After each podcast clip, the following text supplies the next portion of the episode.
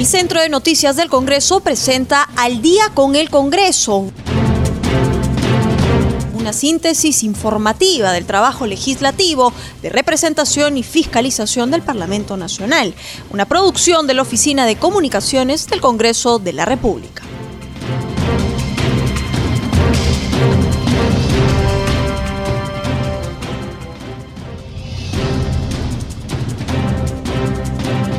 Están? Les saluda Ney Suceda. Estoy en compañía de Rómulo Vargas y esto es Al día con el Congreso. ¿Cómo estás, Rómulo? Buenas noches. ¿Cómo estás, Anaí? Muy buenas noches. Y un saludo afectuoso también para todos nuestros oyentes que nos escuchan a esta hora de la noche. Y estamos en comunicación con nuestro colega de la multiplataforma de CNCTV, Josman Valverde, para su reporte diario sobre las actividades desarrolladas en el Parlamento Nacional. Adelante, Josman. Buenas noches.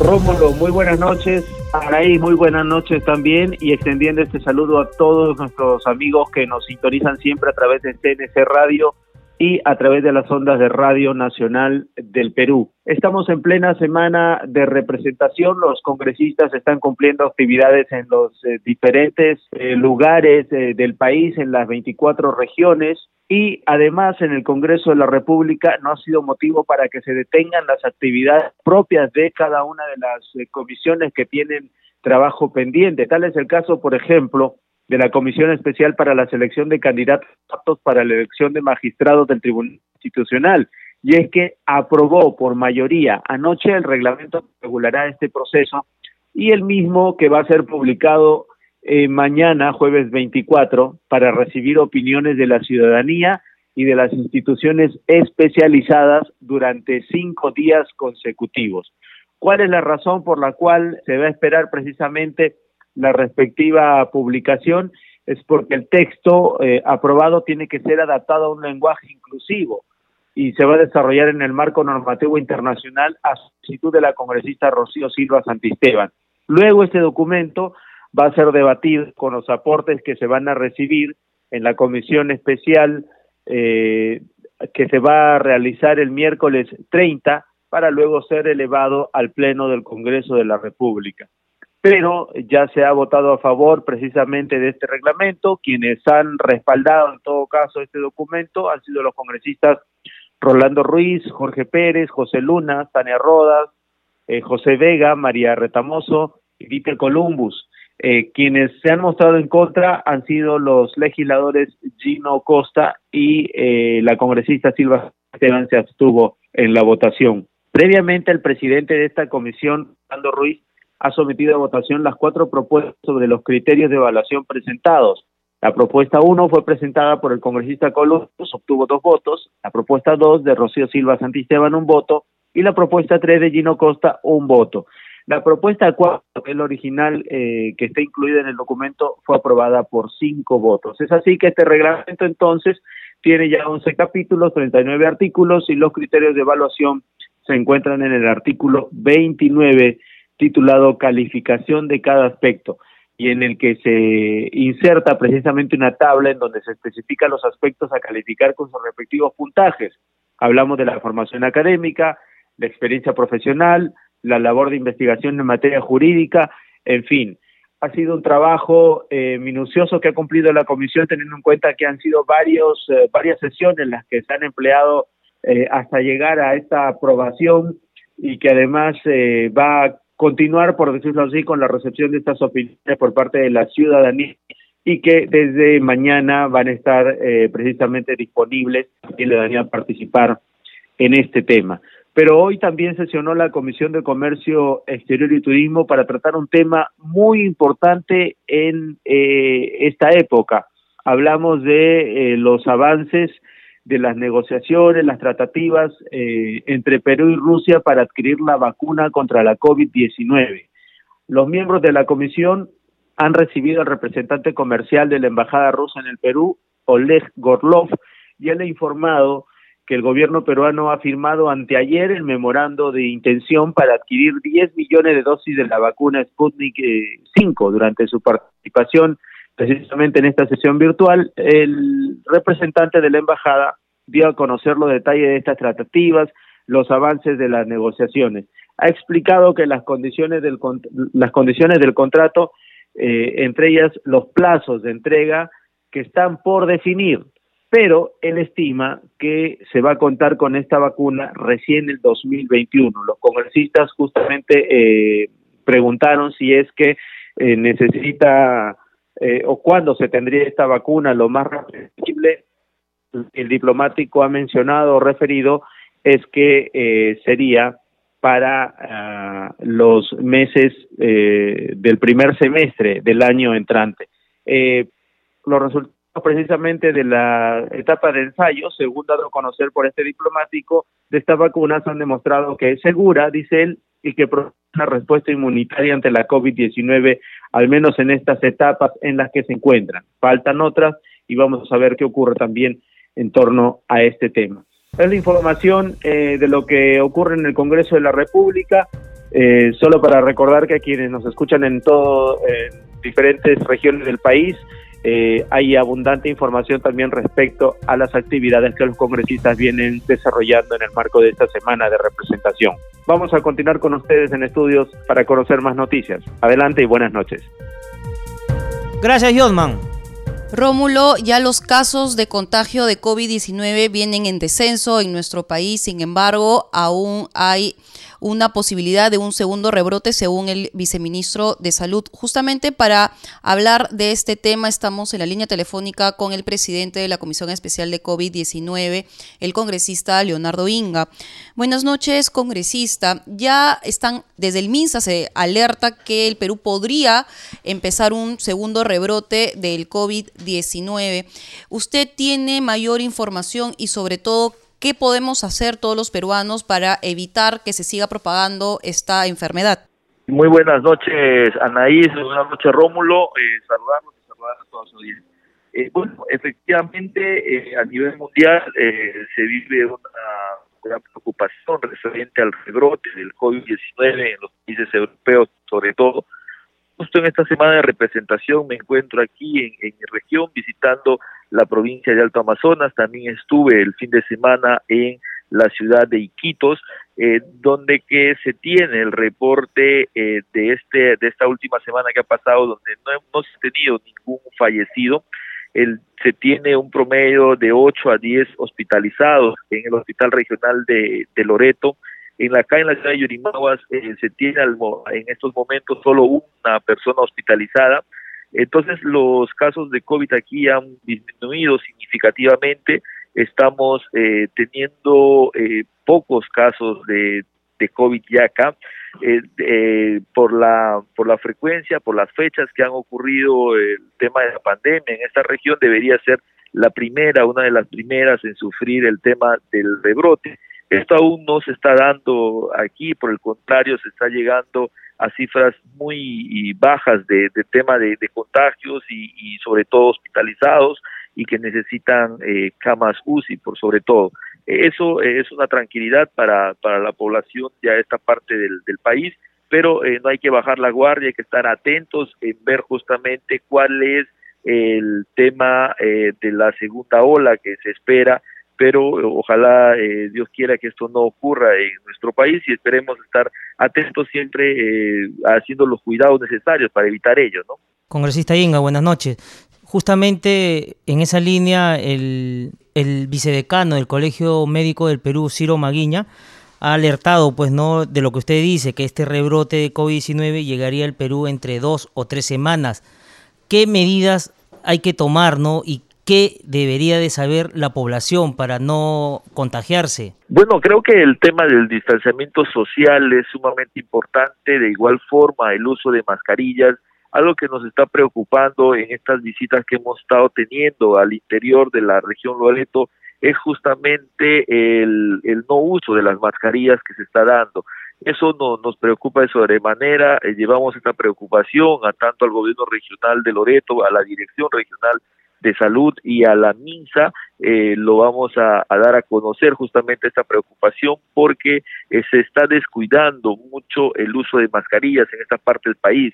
Eh, esto seguramente está ocurriendo en otras regiones que están ya pasando el tema del COVID, donde la población se está relajando referente a esta a esta a esta normativa que debería ser que no deberíamos bajar los los brazos y el uso de mascarillas es uno de los principales eh, eh, defensas que se tiene referente al COVID, ¿no? Entonces, esto creo que se tiene que reforzar en esa parte de la, de la región y las regiones donde que eh, ya han pasado el, y, y, tienen por pocos casos de COVID, donde que la población un poco se, se ha relajado referente al uso de mascarillas, ¿no? Justamente, congresista, tal vez este relajo de el uso de las EPPs se deba a que también todos los peruanos lo que desean es esta reactivación económica para poder tener un ingreso y así solventar sus gastos familiares. Justamente el señor Rubén Mayorga, representante de la Organización Panamericana de la Salud, estaba advirtiendo que el tendríamos tal vez mayores eh, casos de COVID-19 en la medida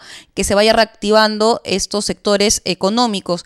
Ello además, después del anuncio dado por el presidente del Consejo de Ministros y la ministra de Economía, que ya en octubre se abriría paulatinamente la fase 4 de la reactivación económica. Sí, efectivamente, eh, la fase 4 de la reactivación económica es justamente donde se abren el tema de los establecimientos de mayor acogida, donde que existe mayor contacto, como son el tema de los cines, el tema de los gimnasios, eh, el tema también de abrir las fronteras eh, para el tema de los vuelos internacionales, es una de las preocupaciones que se tiene en la comisión. Hemos eh, justamente regresando de la semana de representación tendremos la presencia del ministro de Transportes y Comunicaciones en la comisión COVID para ver los lineamientos y los protocolos que se están estableciendo para el tema de los vuelos internacionales. Esto nos preocupa de sobremanera en virtud que hay regiones en el país que están siendo duramente golpeadas aún y sobre todo en Lima, en la capital, se tiene este esta falta de las camas UCI que ya están eh, sumamente requeridas por muchos eh, de las de los de los pacientes de COVID-19. Entonces, eh, creo que las medidas se tienen que tomar de acuerdo a las condiciones en las que está nuestro, nuestro sistema de salud, en las condiciones en las que están justamente las camas UCI eh, en estas diferentes regiones, pero es innegable que la población requiere una que se retomen actividades y para buscar justamente una reactivación económica. Ello por eso que muchas regiones han pedido que los días domingos ya eh, queden eh, libres para donde que donde que no hay eh, cuarentena focalizada. Esto finalmente el ejecutivo ha dado luz verde. se está reactivando de a poco el tema del turismo interno en muchas de estas regiones y esperemos ir, ir paso a paso, se debe de tomar las medidas necesarias. Creo que evitar la segunda ola va a depender mucho de esta de estas conductas que vayamos tomando en cara a la enfermedad, ¿no? Congresista Inga, y en torno a las vacunas que ya se vienen colocando a los peruanos, ya hay un avance de 800 personas que se han vacunado contra el virus. ¿Usted cree que se debe canalizar nada más con una sola empresa para poder tener un mayor reporte y un mejor seguimiento, cree usted? Porque el Premier ya anunció que el primer trimestre del 2021 recién llegaría la vacuna Johnson y Johnson. Bueno, sí, efectivamente, este tema estábamos conversando con, con Cancillería, que es la encargada de hacer las negociaciones referente al tema de la vacuna. El canciller eh, Mario López justamente nos indicó que están trabajando con varios laboratorios, aparte de la de la coalición para la compra de la del COVAX eh, Facility para la compra de la vacuna y lo que se busca es garantizar a un mayor número de peruanos esta vacunación uno de los temas fundamentales que nos ha preocupado en la comisión es la, garantizar la cadena de frío al interior del país. Eh, la ministra ha anunciado justamente que hay deficiencias en la cadena de frío, existen eh, equipos que con falta de mantenimiento, en otros existen equipos no adecuados que se están utilizando en este momento para vacunación y cuál eh, el, su sistema de refrigeración, la cadena de frío, no cumplen las, las medidas necesarias, ¿no? Es más, el Perú siempre está vacunando alrededor de dos millones de entre niños y adolescentes y esta vacunación va a superar los, los 20 millones, entonces hay una gran hay una gran diferencia eh, de logística que se va a necesitar para esta vacunación el próximo año y consideramos que se tiene que ver garantizar el tema del personal eh, para la vacunación, así como la cadena de frío para garantizar que llegue en óptimas condiciones a eh, finalmente la aplicación ¿no? En, cada uno de los peruanos. Congresista, justamente eh, casi toda la humanidad está esperanzada en eh, la vacuna. El presidente Martín Vizcarra, durante la sesión de las Naciones Unidas, él había solicitado que se declare como un bien global eh, la vacuna. Y es que después de varios análisis, eh, la vacuna AstraZeneca de la Universidad de Oxford ha tenido un retroceso y es que hay un segundo paciente que ha tenido una reacción adversa a la vacuna, la cual podría poner en peligro esta, esta fórmula si aparece un tercer caso. Sin embargo, hay otras vacunas también en el mundo que están haciendo sus, eh, sus pruebas, entre ellas la vacuna eh, de China que ya está siendo eh, probada en voluntarios peruanos. Como bien lo señaló Rómulo, vendría también la vacuna de Johnson Johnson y posiblemente incluso la vacuna americana, la vacuna moderna de la empresa Pfizer. ¿Usted cree que eh, solamente hay que eh, centrarnos en el tema de la vacuna y o también hay que hacer otros, eh, otras cosas, otras acciones preventivas para evitar el tema de los contagios? Bueno, creo que el tema fundamental es el tema de la vacuna. En ello la estrategia del, del, Perú es no solo centrarnos en un, en un solo laboratorio, sino tener un abanico de posibilidades para que eh, garantizar justamente eh, tener uno de las de los primeros lotes para la vacunación. Esto justamente eh, se tiene que trabajar, se tiene que garantizar con, con Fondo del Perú, nos ha informado a través del canciller que se está viendo diferentes inversiones en varios laboratorios y también eh, de forma global con COVAX Facility. Entonces, esto esperemos que las negociaciones se hagan de la mejor forma y se pueda garantizar eh, no solo a un laboratorio, sino eh, varias, varios laboratorios para poder eh, tener a la mayor cantidad de peruanos vacunados. ¿no? Creo que la vacuna es el, la única salida ya más, más segura que se tiene y que se debería de tomar el país el próximo año. Luego lo otro es continuar con, con la lucha en disminuir los contagios necesarios con el tema del distanciamiento social, el tema de, del uso de mascarillas, eh, no bajar la guardia en el tema del, del, del, abastecimiento de oxígeno, que ha sido fundamental en la lucha contra el COVID, y garantizar también el tema de fármacos que en algunas regiones eh, están aún este eh, faltando, ¿no? Entonces, eh, se tiene que hacer un trabajo en conjunto, creo que las autoridades locales y regionales tienen que interactuar de mejor forma con el Ejecutivo para lograr justamente eh, tener un solo compromiso de esta lucha frontal contra el COVID-19. Congresista, pasando ya al ámbito político, y es que en esta semana la empresa Ipsos Apoyo ha publicado sus últimas encuestas. ¿Usted cree que las cifras que arrojan, que solamente el 6% de los entrevistados eh, simpatizarían con el partido que usted representa, Acción Popular. Sin embargo, la gran mayoría, el 62%, prefieren agrupaciones independientes o candidatos independientes. ¿Cree usted que la reforma política que ha emprendido tanto el gobierno central como el legislativo pueden ayudar a cambiar estas cifras? yo siempre he considerado a las encuestas como una fotografía del momento en, la política esto es variante, creo que las percepciones del ciudadano eh, va a ir cambiando de acuerdo a los resultados que se va teniendo con el paso del tiempo. Eh, lo que se necesita es, eh, cual sea el partido eh, político, creo que se necesita el fortalecimiento de los partidos políticos. Se debe de fortalecer en democracia a los partidos políticos, esto es de suma importancia.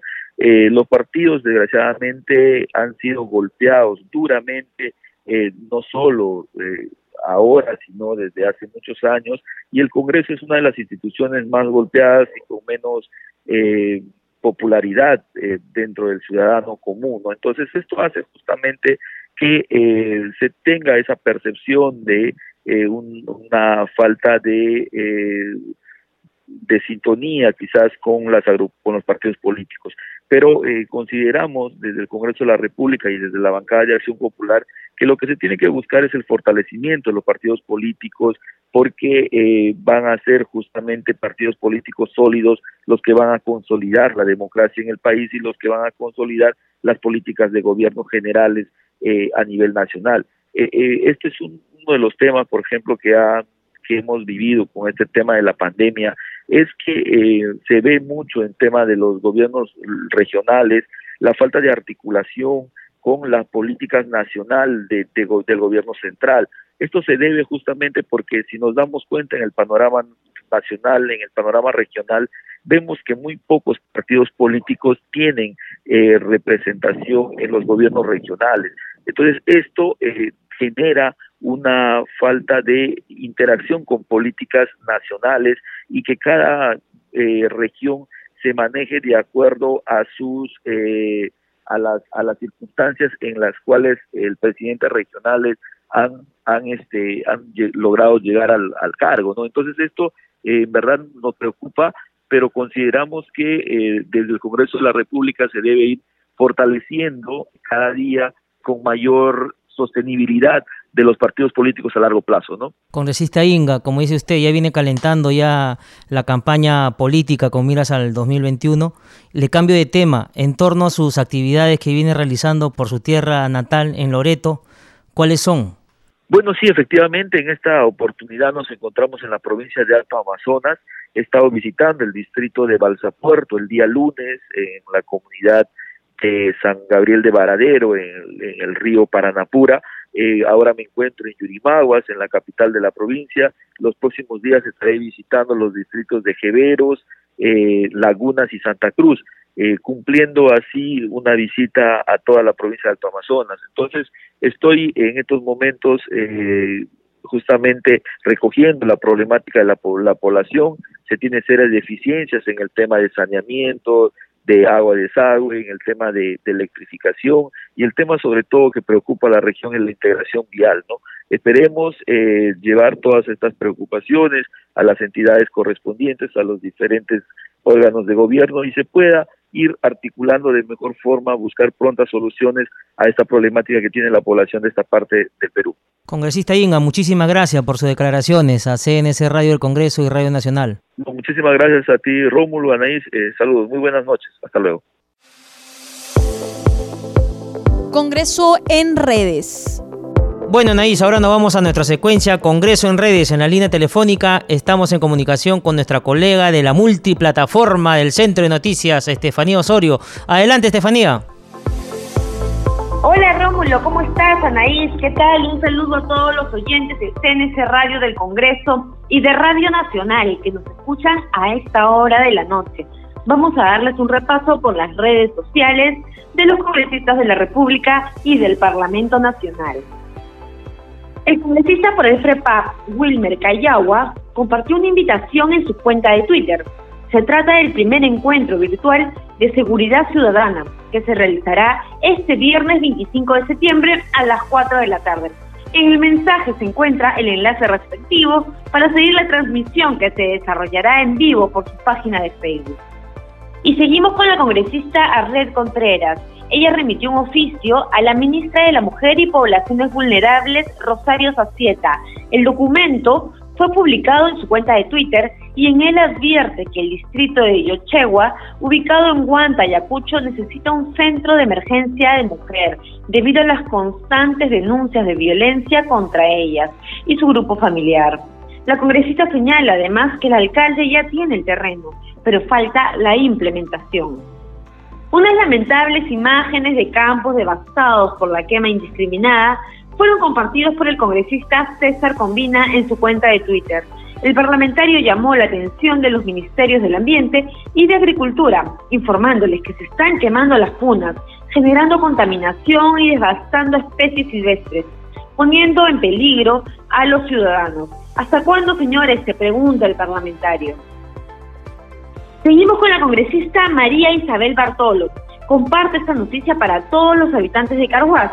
Señala que luego de comunicarse mediante oficio con los representantes del Banco de la Nación, se le ha confirmado la próxima reapertura de la sucursal ubicada en la provincia Ancachina.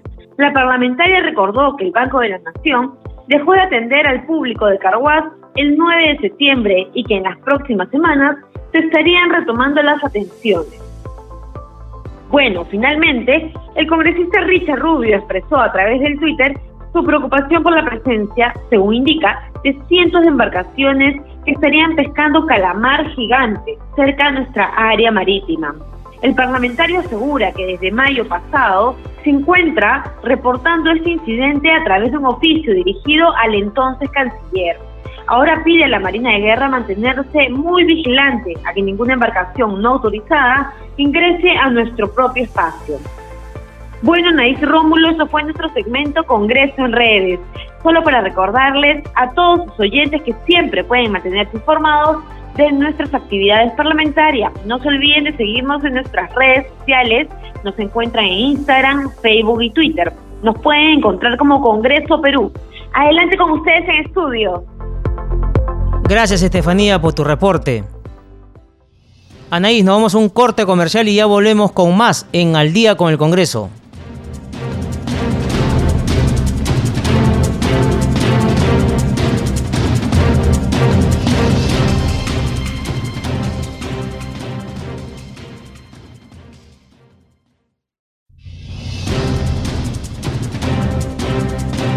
Rómulo, estamos de regreso en Al día con el Congreso. Recuerden que llegamos a todo el Perú a través de las 70 frecuencias de Radio Nacional.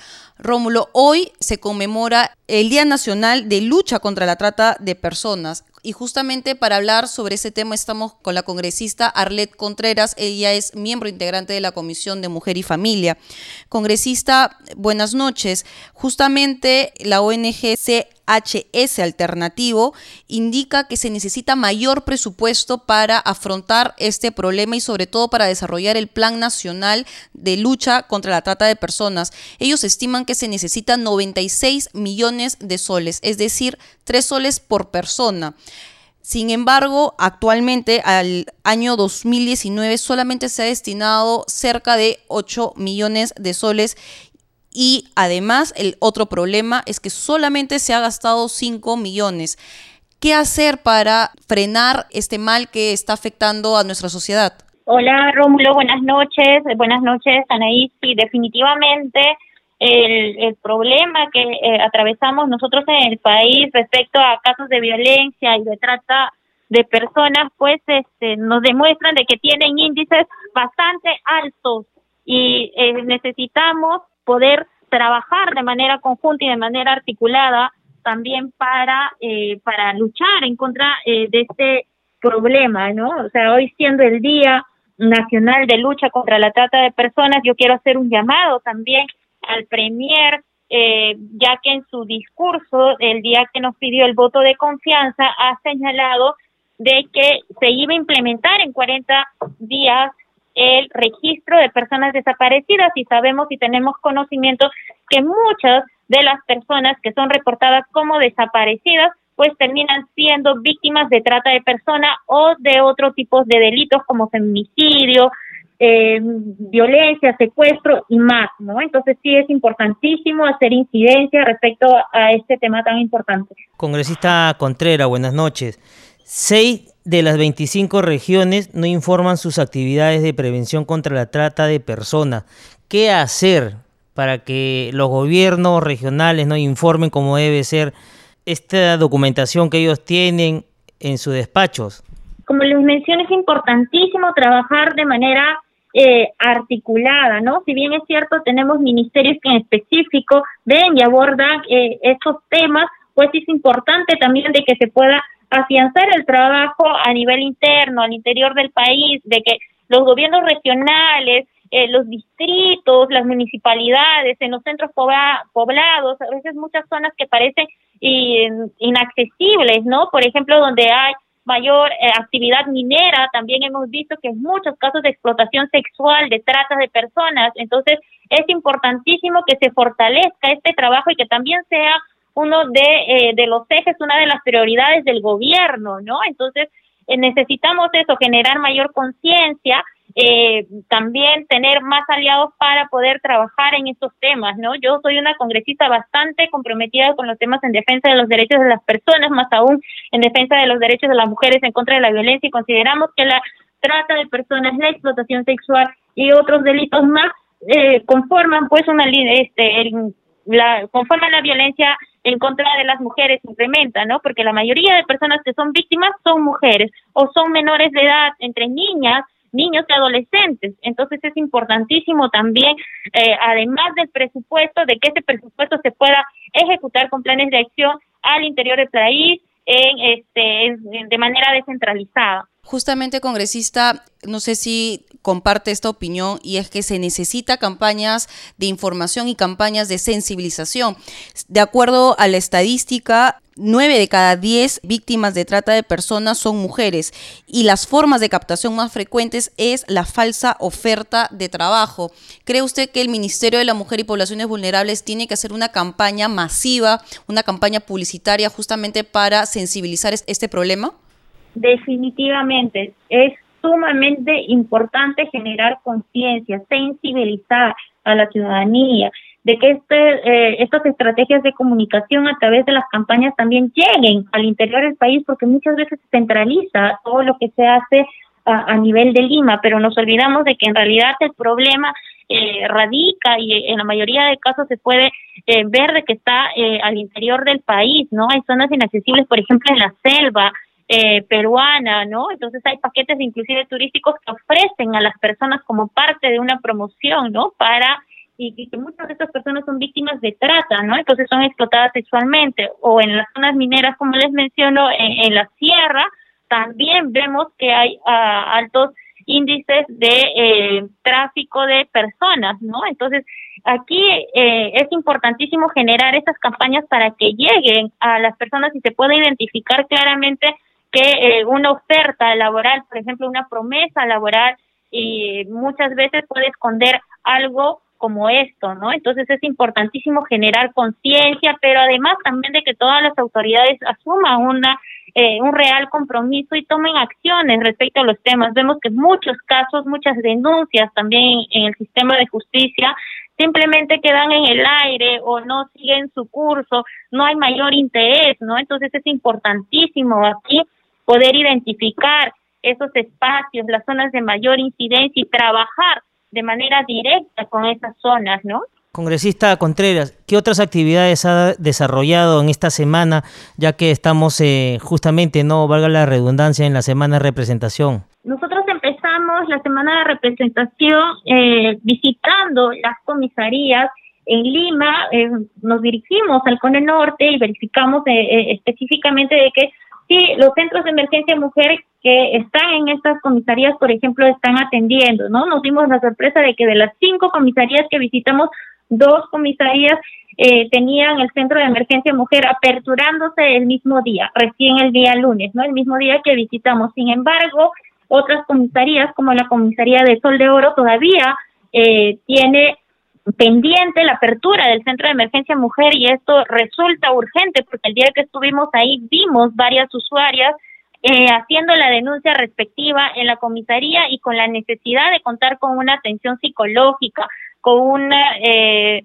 con una asesoría legal. Entonces sí creemos importante de que estos centros de emergencia mujer funcionen. Durante toda la pandemia, durante todo este tiempo, pues han estado cerrados, pero eso no significa de que la violencia haya frenado, sino la violencia inclusive hemos podido identificar de que se ha ido incrementando y que se necesita atención, ¿no? Entonces las comisarías no han cerrado sus puertas, pero los centros de emergencia mujer sí habían cerrado sus puertas. Ya tenemos ahí algunos eh, algunos comentarios de parte de la ministra de la Mujer, el que ya se ha comprometido de que a fin de mes se va a aperturar en todo Lima los centros de emergencia mujer y esperamos que sea así porque hay muchos casos que necesitan atención.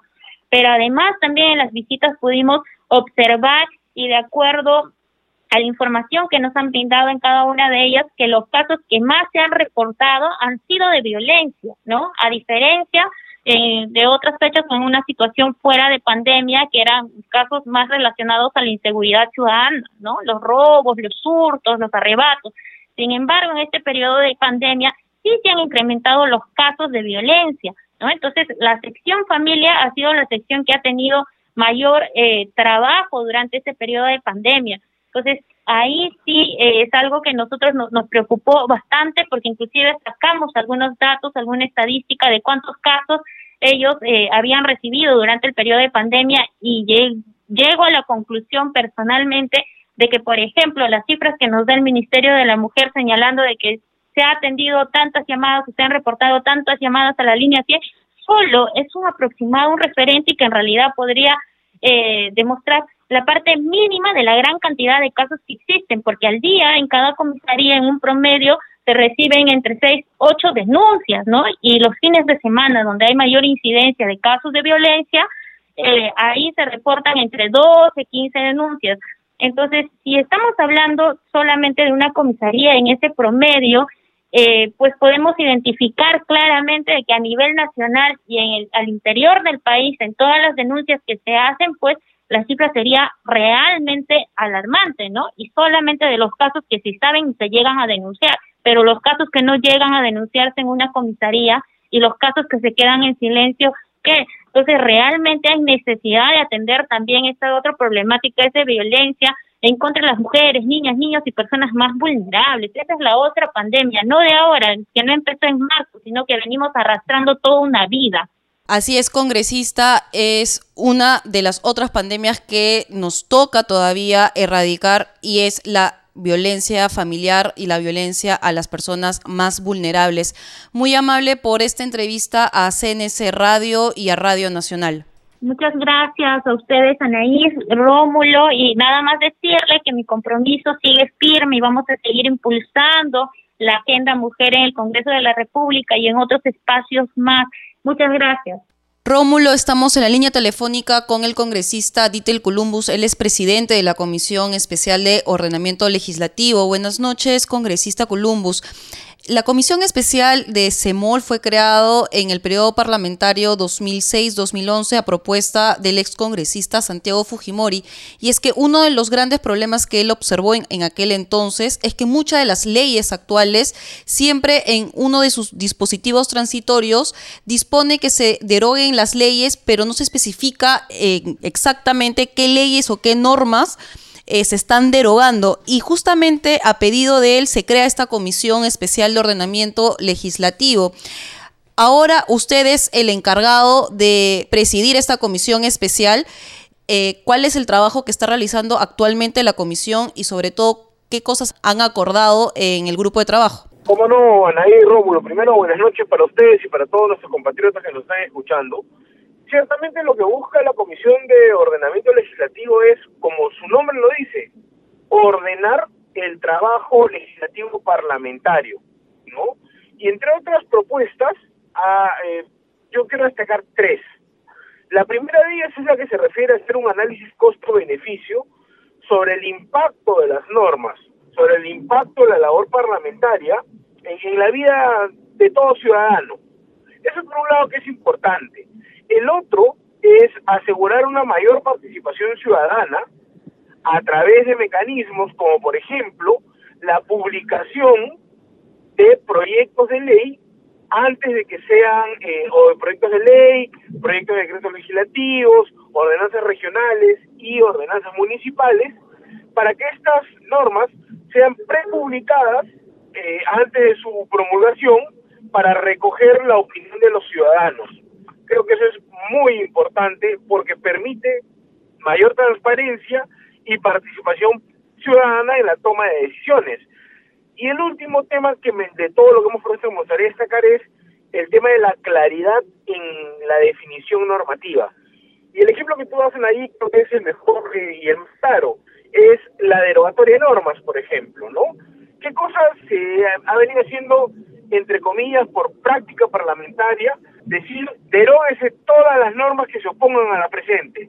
¿Cuáles son esas normas? Sabrá Dios. ¿Cuántas son? Tampoco se sabe. Entonces eso lo que hace es dejar a la interpretación o al libre albedrío del funcionario o la autoridad que aplica la ley para poder interpretar qué normas a su criterio si están vigentes o cuáles han sido derogadas por esta fórmula eh, genérica de, de derogación. Y por eso nosotros decimos que cada proyecto de ley que derogue otra ley u otra norma con rango de ley tiene que establecer de forma expresa e inequívoca cuál es la ley que se está derogando. Si es una, son dos, son cien, si es una derogación parcial, qué parte de la otra ley es la que se deroga y qué parte es por ende no se, se, se, mantendrá vigente. Y eso creo que es saludable porque va, va a ayudar a fortalecer no la institucionalidad democrática, pero sobre todo va a darle mayores luces al ciudadano y además de eso va a permitir fortalecer eh, la visión de seguridad jurídica en nuestro país. Congresista Columbus, también por otra parte, eh, la comisión que usted está presidiendo también ha hecho hincapié sobre el tema de las mociones de orden del día y es que nuestro reglamento establece cuáles son las, los procedimientos para hacer una moción de orden del día. Y me explico, una moción de orden del día se usa, por ejemplo, para interponer una interpelación a un ministro, una censura, incluso la creación de una comisión especial. Sin embargo, por la práctica parlamentaria se ha establecido también mociones de saludo, cosa que antes no estaba eh, dispuesto en la norma. ¿Esto ustedes desean derogarlas? Ya, pero a ver, lo que nosotros hemos propuesto en en la Comisión de, Ordenamiento Legislativo que presido, no es eliminar las mociones, a ver, es un poco separarlas. ¿En qué sentido? Las mociones de interpelación, de censura, ¿no? Eh, y, otras que sí tienen un resultado jurídico y político específico, esas sí deben ser aprobadas por el Pleno porque así lo establece el reglamento. Mira, e incluso eh, dar cuenta de las mociones de saludo podría mantenerse porque es una prerrogativa de la presidencia del Congreso pero lo que sí consideramos que no debería seguir dándose como un tema debatible en el Pleno son las mociones exhortativas o declarativas. Por ejemplo, exhórtese al Poder Ejecutivo a que haga su trabajo. Y la verdad, hemos considerado que para ese tipo de mociones no se necesita pues abordar un debate candente este, académicamente o políticamente en el Pleno, porque es como una verdad de perogrullo, ¿no? Es decir, eh, el Ejecutivo tiene que hacer su trabajo, sí, claro que sí, así como los seres humanos tienen que respirar para vivir, ¿no? Entonces, ese tipo de emociones, ¿no? Para no recortar el, derecho parlamentario o de cada parlamentario de proponer mociones eh, en, en, en su labor parlamentaria, ya no irían al Pleno, irían al Consejo Directivo, según la propuesta que hemos aprobado. Y si el Consejo Directivo aprueba esa moción, la presidencia del Congreso se encarga directamente de tramitarla ante la instancia que fuera eh, regional, sea eh, nacional o este o municipal y se dará cuenta en el pleno de este tipo de emociones, con lo cual nos ahorraríamos pues dos tres horas eh, de debate parlamentario en el cual se enfrasca una discusión en que todos coincidamos que hay que exhortar al Poder Ejecutivo a que haga su trabajo de acuerdo a ley. Entonces, no es, consideramos desde ese MOL, necesario dedicarle tantas horas de debate a temas que eh, resaltan por su obviedad. Entonces, eso debe pasar al Consejo Directivo y tener un trámite mucho más eficiente y dedicar el, las horas del debate parlamentario a temas como, por ejemplo, leyes de reforma del Estado, leyes que ayuden a las pequeñas y microempresas, leyes que te ayuden a mejorar el manejo o el trato de los trabajadores en el sector público y privado y temas de esa naturaleza, reformas del Código Penal y demás. Eso creo que es lo que la ciudadanía espera, que el Congreso eh, aboque su tiempo e incluso si fuera necesario de madrugada. Pero si ustedes se dan cuenta, y revisan la abultada agenda que tenemos, ya llevamos casi 30 páginas de agenda y venimos arrastrando temas desde abril, desde abril de este año. Y muchas de ellas son las mociones de exhortación para que se haga tal o cual cosa, que en estricto no le redundan ningún tipo de beneficio al ciudadano. Entonces, eso creemos desde la Comisión CEMOL que se tiene que eh, mejorar. Congresista, le voy a cambiar de tema y es que en su cuenta de Twitter eh, ha llamado la atención este video que hace referencia por un material del programa Aprendo en Casa. Eh, ha pasado un poco desapercibido la noticia y es que al parecer estos videos producidos por eh, con el aval del Ministerio de Educación estarían fomentando la apología del terrorismo. Si nos puede explicar más la denuncia. A ver, creo que no es, no es, no es propiamente Aprendo en Casa, pero sí eh, lo, las dos entidades privadas que han este, auspiciado, vamos a llamarlo así, este material en video, lo que han dejado en claro es que, eh, más allá de las disculpas que pueden haber planteado, es que esta información sale de la currícula que ha aprobado el Ministerio de Educación. ¿Y por qué me, me genera preocupación y más allá de la preocupación y indignación, sí, porque no quiero usar otros términos, de esto, de este video que tú haces eh, referencia, Anaí, es porque se dice pues que Abimael Guzmán, un genocida terrorista, y reitero, terrorista, eh, lo, lo, lo ponen como, creo que el término que usaron fue este, este, este personaje que parece Papá Noel, ¿no? Este, yo no sé en qué se puede parecer Papá Noel, este, eh, Abimael Guzmán, ¿no? El, creo que la única diferencia, o la única, la única, este, similitud podría ser que tienen barba, ¿no? Pero más allá de eso, Guzmán era un terrorista, un asesino, y no puede ser pues que se diga que era un, un, un adulto mayor que parecía Papá Noel, o que digan que era un profesor de filosofía en la Universidad de San Cristóbal de Huamanga. O sea, ¿en qué parte quedó los más de 35 mil peruanos muertos a causa del terrorismo, a causa de la organización terrorista que él, que él dirigía, por la cual estaba condenado a, prisión? ¿Dónde quedó el tema, por ejemplo, lo de Tarata? ¿Dónde quedó, por ejemplo, el tema de los coches bomba? y todo el caos, muerte que ocasionó Sendero Luminoso con este miserable a la cabeza, de para que la currícula, según lo que han informado estas dos este, entidades privadas, la currícula este, de eh, aprobada por el Ministerio de Educación exponga pues a un genocida terrorista como si fuera un guerrillero o en el mejor de los casos o en el peor si quieren verlo de, de otra perspectiva como un Robin Hood que le robaba a los ricos para darle a los pobres. Entonces, eso es imperdonable, imperdonable, porque las más de 35 mil eh, o las más de 35 mil vidas de compatriotas que fueron cegadas por culpa del terrorismo y de este miserable, no pueden perdonar ni sus familias que desde el Estado, desde el Estado, se esté fomentando una alteración de lo que realmente pasó en la historia de nuestro país. Eso no se puede permitir, menos aún si es que lo que se dice claramente en los comunicados de estas dos entidades privadas es de que esa información está desarrollada u obra en la currícula escolar aprobada por el Ministerio de Educación. Entonces, eso quiere decir que se está educando a los niños y a los jóvenes peruanos, enseñándoles pues que un miserable asesino terrorista es pues un pobre profesor universitario, buena gente, confundido con ideas comunistas, este, y en qué parte eh, toca el, el baño de sangre en el que estuvo envuelto nuestro país por culpa de felices como Guzmán y como otros que están pagando cárcel.